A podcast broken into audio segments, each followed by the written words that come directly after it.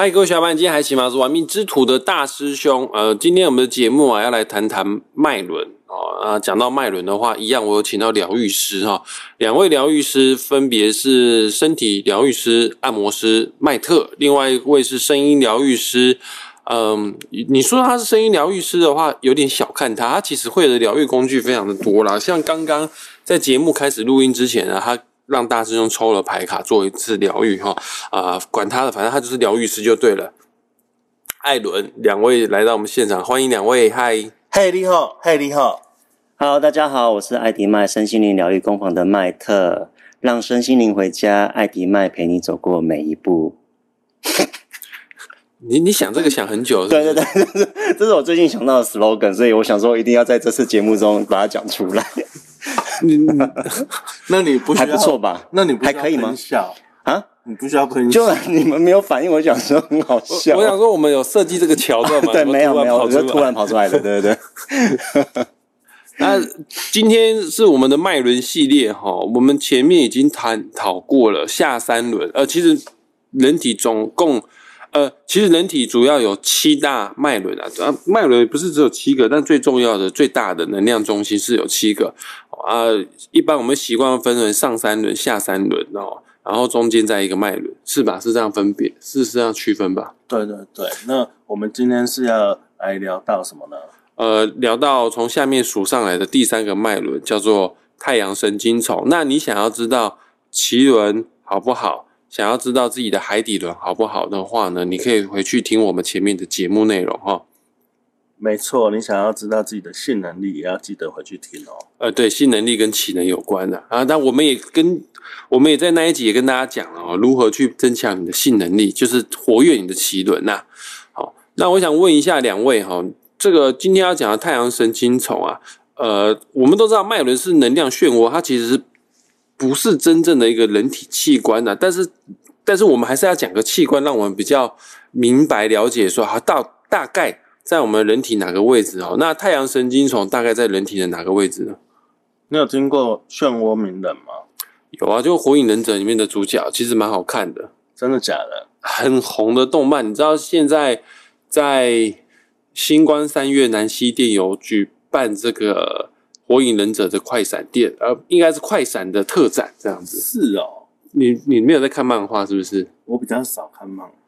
那你没有，你少看漫画，还主动跟我讲漩涡鸣人。你刚刚说漩涡啊，我就听起来就很像漩涡鸣。哦，我跟大家讲一下哦，这个所谓的脉轮就是一种能量的漩涡，能量的聚集处，然后他们会旋转成一个漩涡的形状，所以说又像轮子一样。又叫脉轮，然后如果你有看过《火影忍者》的话，他们有类似这样的系统哈，就是他们会说忍者啊，他们的体内的能量的流动啊，是一股，他们给他那个能量啊，代用一个代名词叫做查克拉啊，其实麦伦的是梵文的意思，也叫查克拉，还是印度文的意思叫查克查克拉？它在英文也叫查克拉，哦，在英文也叫查克拉，反正漩涡鸣人，而且。主角呃，火影忍者主角叫漩涡鸣人，那漩涡也其实就很符合麦伦的一种呈现的方式，它就是一种能量漩涡。还是说他那一个漫画基本上全部都在讲一些，只是我们不知道，但其实他有在讨论这些东西。他有带入了，真的，哦，他就讲忍者，他是一个忍者漫画啊，忍者他们会施展忍术啊，有的时候忍术并不是格斗术啊，忍术是一种能量的碰撞。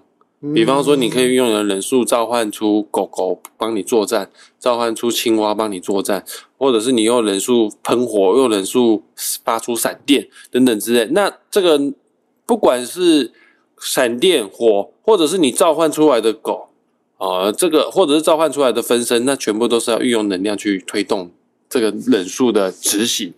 好，那。这个背后的能量就是查克拉，所以说你很常在漫画里面看到说，我剩下没有多少查克拉，这是我最后一集了。哎，这样子听起来很像是那个漫画在描述我们人的一些潜意识或者是一些自体能量，对的一些不同的探讨。只是说他没有用，他用比较有趣的方式做呈现，这样子，他用比较热血的的方式，或者是一般我们会，我其实哈。讲到这边，我想到很多的少年漫画都有类似的这样子的代名词，只是他们对人体的能量用不同的代名词去做呈现。比方说，有看过《幽游白书》嘛？嗯呃，《幽游白书》的话，他们可能人体的能量用灵气做代名词，或者是妖怪的话就叫妖气。哎、我很常发灵丸诶、我有玩过那个游戏，怎么发灵丸？他他都会要发一个那个，他把气能量聚集在指尖啊，然后发射。对，然后发出。那、你的灵丸真的可以打穿打穿墙壁吗？我不知道，我只是觉得那个游戏超好玩。真 的蛮有趣的。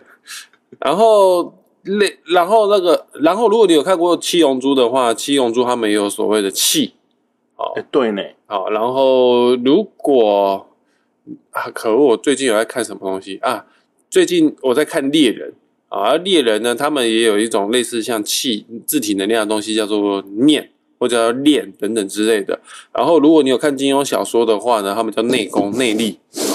那张无忌就非常的强啊！张无忌他其实没有什么太多武学基础啊，他会的招式不多啦，但是他的内功特强，叫做九阳神功，就是只要你的自体能量强的话呢，哪怕是一个很简单的正拳，就会造成非常强大的破坏能力的。怎么听起来有点涩涩的感觉？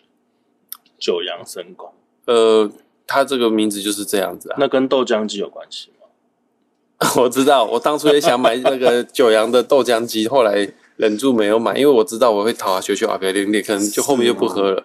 哎、说到这个，最近我学生推荐我去买优格机，我都有点心动。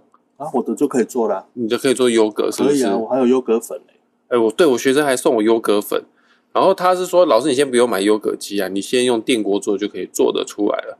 哦，对，而且好像要弄一个晚上嘛，过夜，对要放它发酵这样子。但扯远了，我们今天不是要讲什么豆浆，不是讲什么优格，我们今天要讲可的是那一些东西对我们的身体的回复力，其实也有它的帮助哦。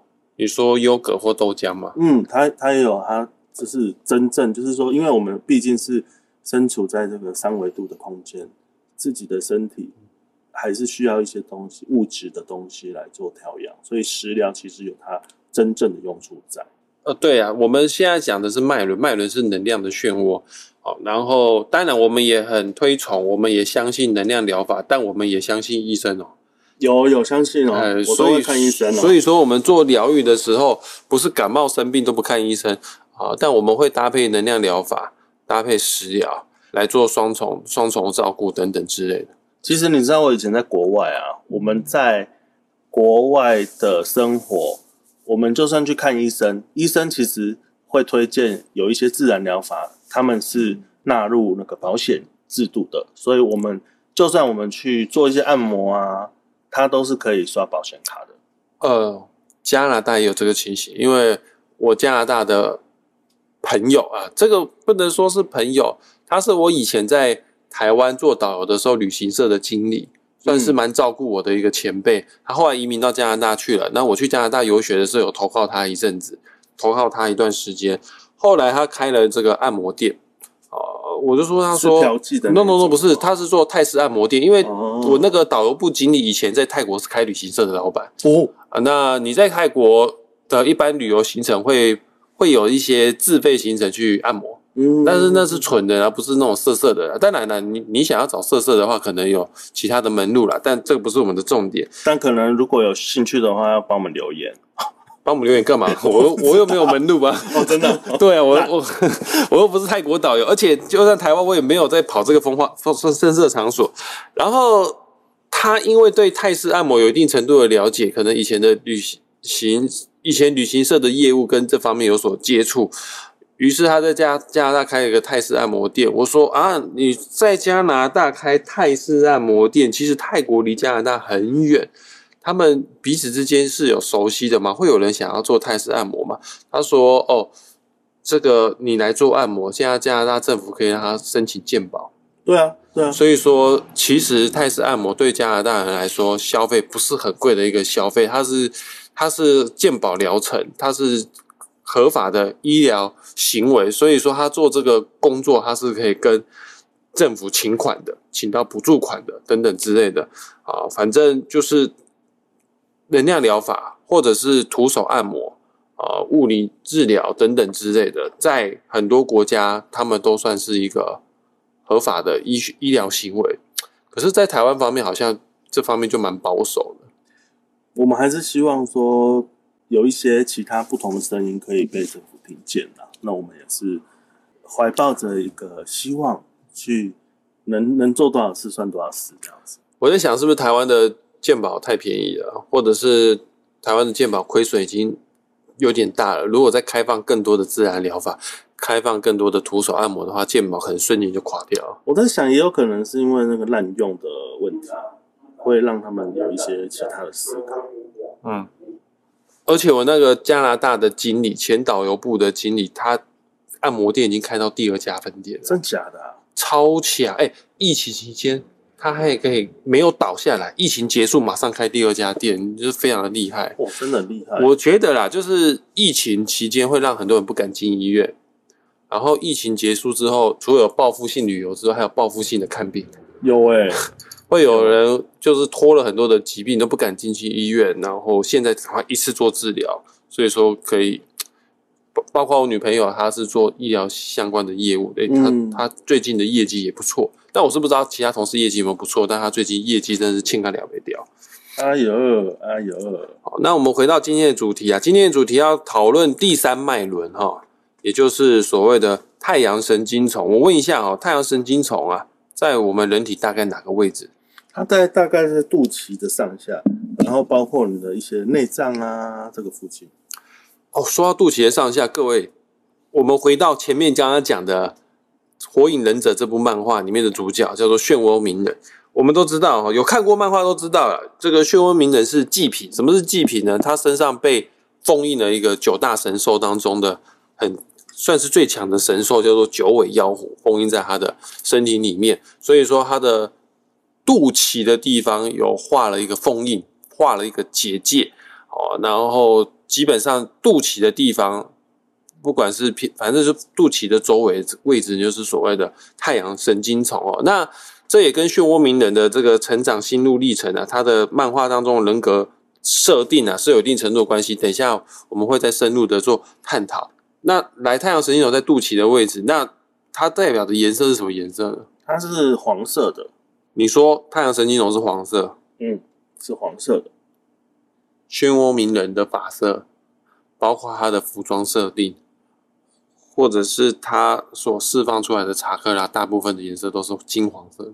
我没有看过漫画，但是我猜他要么就是一个极度自信，要么就是极度没自信。有可能他会为了要掩盖他的极度没自信，而去夸大他自己的行为。你没错，你有讲到他的人格特质，代表说这个漫画的作者岸本其实他是有做功课的，他的知识的底蕴是相当高的。还有你刚刚说太阳神经丛对应的能量是风，是不是？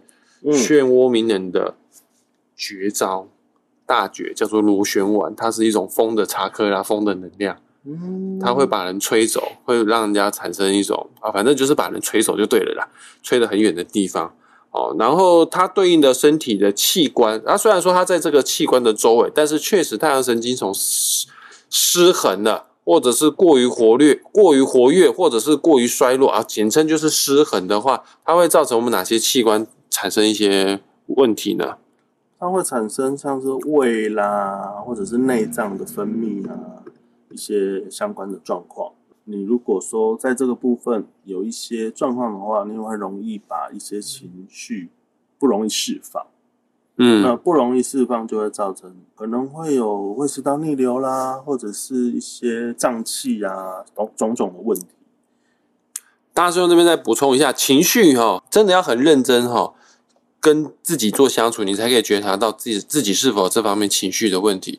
但是身体的话呢，舒不舒服、健不健康啊，比较容易觉察到了。像太阳神经丛失常啊，除了像刚刚讲的胃不好，哦，像大师兄也有胃食道逆流的情形之外呢，它也对应了我们的肝胆相关的问题。如果你去做身体健检，肝指数过高的话，这个就要注意啊。甚至呢，糖尿病啊，啊，血糖比较低啊，肌肉呢无力啊等等之类的。全部都跟太阳神经丛有一定程度的关系哦。那我们还是要再呼吁一下，如果你有发现自己有这样的状况的话，我们还是呃会建议各位朋友，医生是我们的好朋友，我们也会呃建议大家可以跟医生做个咨询，做一个比较清楚的确认，然后我们再来做一些自我的护理相关的呃能量调频，这样会对大家比较好。那我们刚刚讲的是身体的部分，我们现在把太阳神经丛如果失衡的话，在精神层面，在情绪上面会有什么样的反应？跟大家做探讨啊！你要仔细听啊！如果你会发现，哦，我有这方面的问题的话，我确实有这方面的情绪状况的话呢，那代表说你你要注意一下你的太阳神经丛了。首先呢，如果你过于自卑、过于没有自信心的话啊，那就是太阳神经丛失衡的问题。好，那再来，如果你一直觉得自己都是受害者。都是别人的错，都是别人对你不好，我怎么那么可怜？我我这成长的过程当中，爹不疼娘不爱，为什么我爸不是郭董？为什么我阿公不是王永庆？你觉得你自己很委屈的话呢？这个这方面也要去注意一下哈。再来第三点，这个大师兄我承认我有了，这就是害羞，在社交场合，在人群当中不好意思去表达你内心真正的想法，然后也不愿意去分享。自己的意见，很多事情说，哎，你们决定就好了，你们做主就好了，我跟着你们一起去的话，这也有可能是你太阳神经丛失衡哦。啊，大师兄因为知道我有这方面的问题哈，所以说我有强迫自己哈去做社交。我当初就是因为害羞，我以前就强迫我自己去做导游，哦，然后现在呢也知道自己是因为害羞嗯。其实讲专业的，我在课堂上面讲紫微斗数，我都不会害羞，我都很愿意去讲。也会话非常的多，但是只要是分享一些观点，呃，跟专业度无关的话呢，我真的就很不喜欢去聊天，我觉得太消耗我的能量了哈。那我今天早上还特别去参加了一个商会哦，就是为了要去克服害羞问题啊。今天早上我参加这个商会的时候，因为我是新同学嘛，第一次到到嘛，主持人叫我自我介绍一下，我第一个句话的自我介绍，哎嗨，大家好，我叫大师兄哦，然后。我很害羞，我的外院。然后今天我们在录音的时候，艾伦给我这个牌卡叫做害羞，而且他叫我抽牌卡，我还真的抽到害羞。天啊，太有共识性了哈！就是某种程度克服害羞这件事情，真的是我要做的一个功课啊。本身我自己也觉得我太阳神经丛状态不是那么好，为什么呢？因为昨天上课的时候，我的学生看我精气神不是那么的佳，在。结束课程的时候呢，那个学生就说：“老师，我帮你做按摩哦。”然后他要帮我刮痧，叫老师叫我说：“老师，你把你衣服给脱掉。”于是我在教室里面腾把也不是腾把腿，就是脱掉上半身的衣服。然后我学生看到我上半身赤裸的时候，他很快速的就说出我一个问题。这个问题我也困扰了我很久哈。老师，你的横膈膜歪掉了，横膈膜的位置不对哦。啊，横膈膜刚好也确实对应的是我们的太阳神经丛。等一下，我们可能会跟大家分享说如何去疗愈、重整你的太阳神经丛哈。其中就有一个很重要的重点，叫做横膈膜呼吸啊。哎，对呢，这很重要。然后来第四点哦，等一下，嗯，你要克服你的害羞，你也必须要跟我双修。哎呦，还有押韵呢，又在讲双休，你在。你你班上在讲双休，连录音都要讲双休。不要害羞，你勇敢的承认。这个跟害羞没关系，我就不是那那块料啊。哦，对。然后来再来，就是太阳神经丛失衡的话呢，你会有过度的防御心态。你会想要跟别人保持一种距离感，甚至就是在聊天的时候会有一种始善终恶，在社交活动中始善终恶，什么意思呢？就是一开始都很热络啦，你其实哦，你就大师兄出去玩啊，就我去吃饭，就我去唱歌，我都会去。但是吃完饭了走续团，我就不会想去了，因为我觉得今天够了，你认识我已经够多了，我已经跟你讲太多我的事情了，我有很多保护色，就是我不太喜欢跟人有太多的。连结应该这样讲啊，我有一点点社交到障碍的这样的情形，防御意识过于强烈的话呢，就要注意也是太阳神经丛失衡的情形。这个其实我觉得你倒还好，因为我是很容易去感觉人家的一个状况哦。那如果说你这个防御啊再再强一点的话，其实你会知道说，哎，他戴着一个假面具在生活。嗯，你倒还好，你没有这样的状况。那那个假面具呢？其实很多人是感觉不到的，他会以为说，哦，他本来就是这样。如果我在想哈，嗯我太频繁于社交，我的工作或者是我处的处的环境要必须要不停的社交的话，我可能真的会戴假面具。嗯，那是因为我我知道独处对我来说是很重要的一件事情，所以说偶尔社交、偶尔交流这个是 OK 的，但是太频繁的话，我可能面具真的会戴上。嗯好，那刚刚讲的是主要偏向是太阳神经丛失衡当中的衰弱，因为有的时候过于活跃，那也是一种失衡啊。哦，那如果你有过于活跃的话呢，你可能会有自大。例如说，我觉得我自己很厉害，别人讲的我可能都没有办法听下去，那这也算。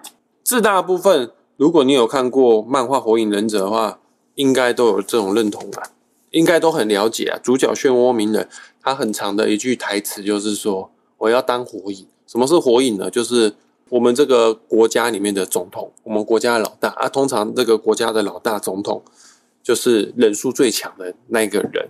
啊，一开始他会不会被排挤哦？大家觉得你在拽什么东西，你在自大什么东西？嗯啊，漩涡鸣人很常在讲这样子的话，但是我们都知道他在讲这样子的话，其实他想要当火影，就跟第六点的情绪有关，因为他想要被人家认同。呃，嗯我讲一下这个漫画的剧情哦。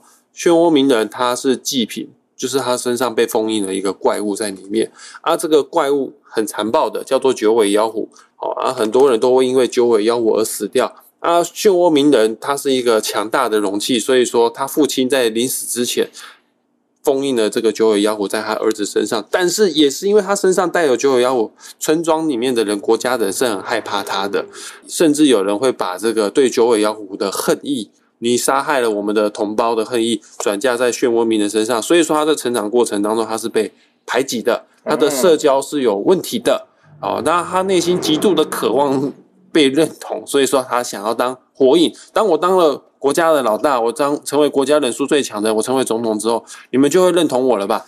哇，那你自我认同感低落的人就有点自卑了，而、自我认同感太过于高涨的话呢，就会变成自大。如果你这个认同感没有达到平衡的话，也彰显了太阳神经丛有问题了哈。嗯来，太阳神经丛失衡的话，可能会有理性相关的议题。我不知道理性跟太阳神经丛有什么关系。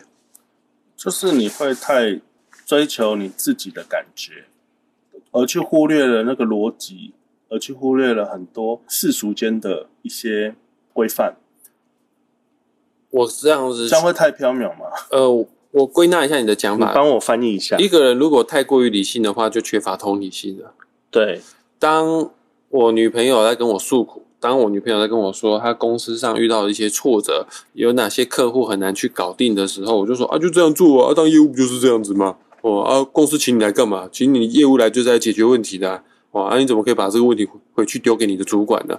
他就觉得我只是想要有个人倾诉，但我都用超理智、用很理性的方式在回应他，就他会觉得我没有感同身受，他会觉得我丢这个球没有人接之外，还给我回扣一个杀球回来。也就是说，其实我们在处理很多事情的时候，都要先接触人家的情绪。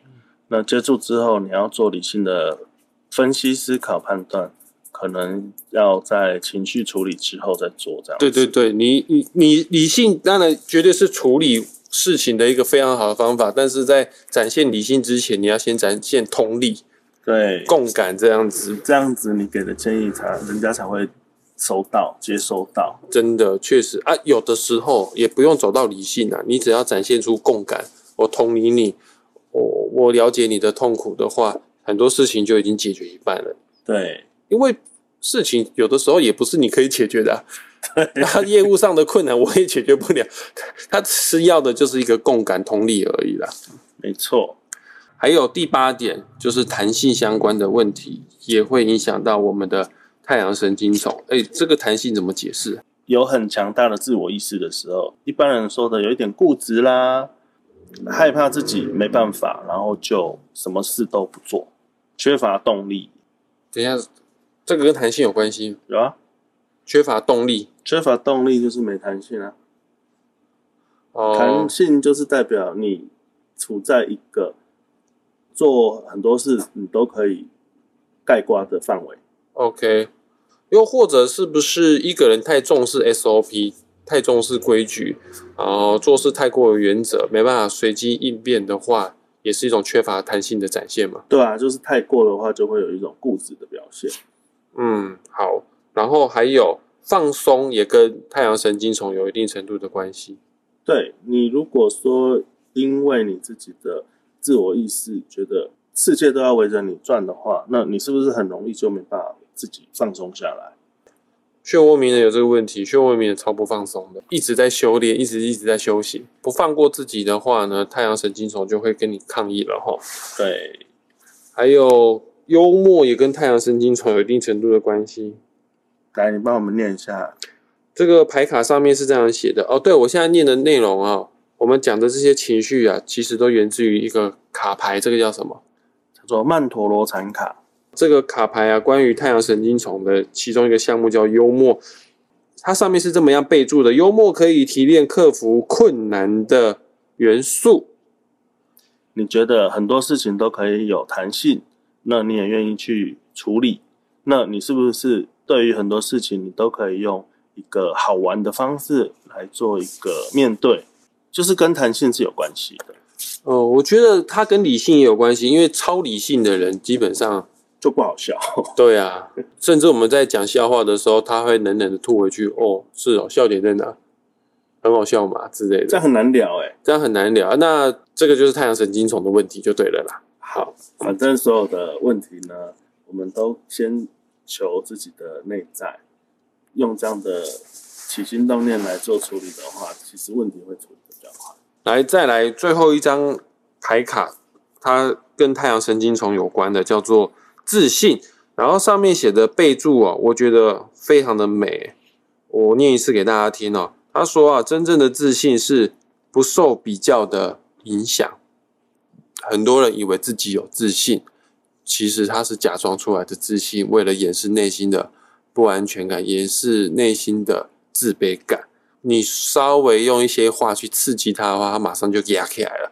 他以为他给他给他暴走，他跟你生气是自信的展现，其实不一定哦，也代表说你要关注你的太阳神经丛。没错，好，刚刚以上讲的身体症状、情绪状况都跟太阳神经丛有关。我想问一下麦特，因为麦特他是按摩师，嗯，我有去查一些资料哈，你要疗愈你的太阳神经丛啊。当然啦，我们可以从精神层面啊，从情绪自我觉察这方面去做。呃，你了解自己有自卑的问题，了解自己啊有无法放松的问题的话，那你就要强迫自己要有自信啊，强迫自己要多放松啊，等等之类的。但我在书上面有看到哈，疗愈太阳神经丛，除了跟自己心脏喊话之外呢，它还有一个非常好的借由外力可以刺激它，帮助它活跃，叫做。呃，利用送波的共振来去刺激横膈膜，放松你的横膈膜。我有一件事情，我想请问一下按摩师麦特哈，因为现在人啊，大部分都有消化系统相关的问题，像大师兄啊，我也很严重的胃食道逆流，然后我也很严重的胃胀气，我。昨天我帮我按摩的学生，他就说我横膈膜的位置是歪的，横膈膜有异常的隆起等等之类的哈。那我想问一下，你也是按摩师啊？那关于哈，我不要讲太阳神经丛啊，也确实就是消化不好的话，胃不好的话，就跟太阳神经丛是有关系。我想知道的是，当一个客案个案一个客户他的胃不舒服的话，你会针对他哪些穴道去做加强呢？呃，可能有主要有四个穴位吧。第一个穴位是足三里穴，那足三里它是位于那个膝盖的外侧，就是你摸的话会有会很明显有一个凹陷处，然后在偏偏外侧。对对，它就膝盖外侧，然后找到那个凹陷处之后，往下四个指头的位置就是足三里穴。对，就就是足三里穴了。按十五下，然后按两到三次这样子，那它可以缓解可能你有打嗝的情况或是腹胀的问题。哦，好神奇哦！我以为是按肚子诶，结果不是按肚子诶。按肚子也有啊，按肚子就是中中脘穴，中脘穴它就位于那个肚脐的正上方，四横指宽处，然后利用中指点压十次。如果说按肚子的话，你力量就是不要太大，呃，按到那个腹部微微的发热就可以了，打嗝它就会停止了。OK，那还有两个穴位是。两个穴位还有一个是膻中穴，膻中穴它就是在那个两个乳头连线的中点。我很懂膻中穴啊，因为我很常胸闷啊，然后艾伦就会敲打我的膻中穴，干爆干痛的。那他会先点你的乳头，然后去量那个膻中穴吗？他是还是他直接找？他直接他很精准，他很专业，他知道我的膻中穴在哪边，因为我乳头也不让他碰，哦可恶，我应该先碰乳头的。碰个屁呀、哦，那让我讲完，就是用大拇指指腹上下上下的方向揉压，然后每次约五秒，揉压完一次就要休息三秒，然后大概来回五次就可以了。呃，膻中穴在胸口哦，差不多是心脏的位置。可是很多人胃食道逆流，我们有一句说法叫火烧心哈、所以说你去按压膻中穴，穴虽然说是心脏的位置，但是确实对胃有改善哦。是，最后是还有一个穴就是内关穴，内关穴它在那个前臂手腕横纹上方，手手掌伸出来就是看手心的位置，然后就是你如果说看不到横纹，你看你手弯稍微弯曲一下就可以看到那个横纹了。那大大部分都看得到横纹吧，除了太几乎胖的人吧。对对对，所以说如果看不尊重过我，如果看不到，就是稍微折一下这样子，对，就很明显了。然后用食指和拇指夹住手腕内关穴的位置，方式揉按。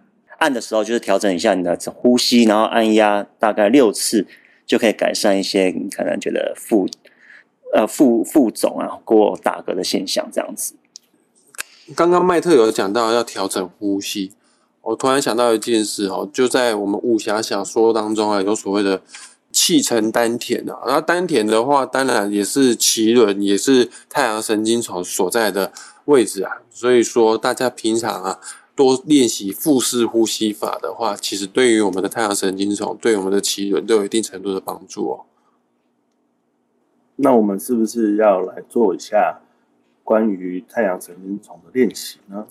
呃，对我们这个节目的重头戏，就是在快要到结尾的时候，麦特就会来跟我们分享太阳神经丛相关的肯定语。要开始了是不是？当然，好，那我们今天就来灵性练习。今天的主题是开启太阳神经丛人，展现太阳之力。脉轮对于提升振动频率至关重要。我常把脉轮视为与人体相对的灵性身体，把每个脉轮照顾好，真实的自我与灵魂便能充分绽放。前面提到，太阳神经丛轮代表了意志力、斗志与实现目标的能力，重要性不容忽视。这个能量中心就像身体的太阳，因此务必让它保持在能量平衡、活化与集中的状态。太阳神经丛轮能量不足时，我们可能会失去动力与生活的方向，甚至心力交瘁。能量过剩、过度活跃，则可能忙碌成瘾，内心有很多想法，却无法贯彻或实践。维持太阳神经丛轮的能量平衡没有想象中困难，而且正是因为开启太阳神经丛轮太过简单，很多修习灵性的人反而忽略了它的重要。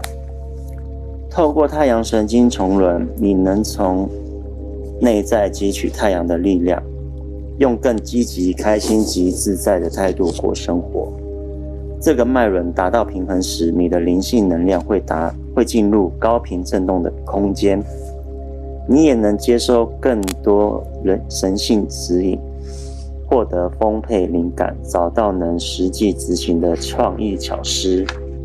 今日能量频率，今天我们要做一个简单的冥想练习，鼓励太阳神经丛轮活动一下。散发平衡和谐的能量。好，我邀请各位找一个舒服的方式坐下，坐在地上或椅子上都可以。将肩关节向前、向后转动几次，鼓励肩膀放松。接着放松颈部，低头以画半圆的方式来左右来回转动。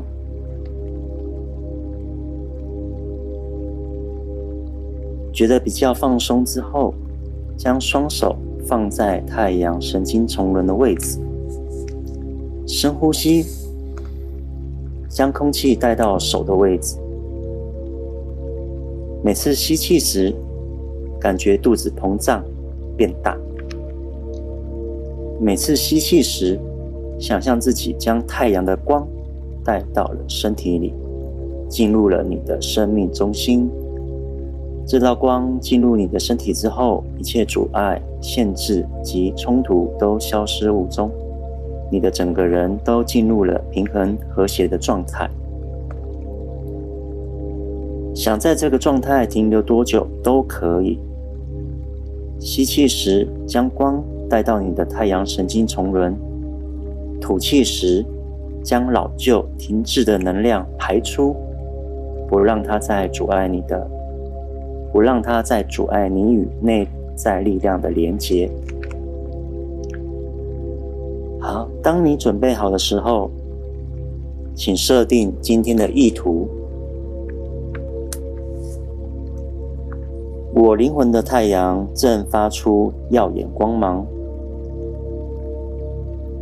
我全身散发着和谐的光。我触及了神性的灵感泉源，创造力自由的在我身体里流动。我充满力量，与光合一，一切本应如此。分享你的能量，我看见了我灵魂的圣光，我与世界分享这道光。好，结束。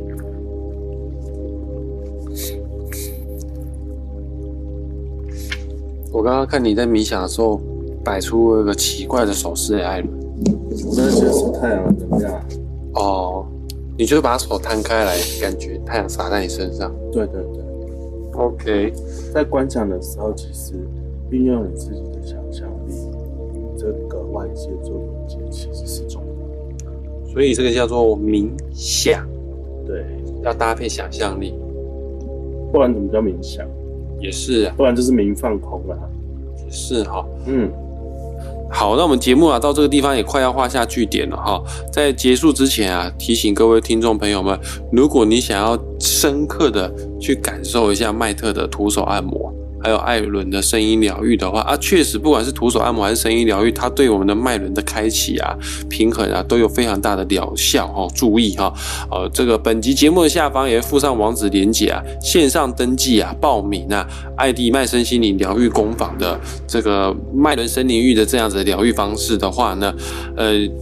你就可以享有原价两千五、特价两千二的优惠价啊！你要记得哦，你一定要在上面登记报名的时候附注“玩命之土”，在你的名字旁边上面写“玩命之土”，才有享有这样的优惠价。在疗愈的过程当中，也会附赠你二择一的另外的疗愈方式哈，水晶疗愈跟灵气导入哈。那我们今天就到这边，两位还有什么要补充的吗？再会了，拜拜。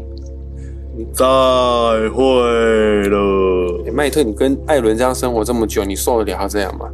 习惯了。什么意思？就是你疯疯癫癫，这个是哪个脉轮出问题？应该是顶轮吧。OK，就是脑子有问题，空空空空的，空空的，空掉了，这样。对，空掉了我的疾病。OK，拜。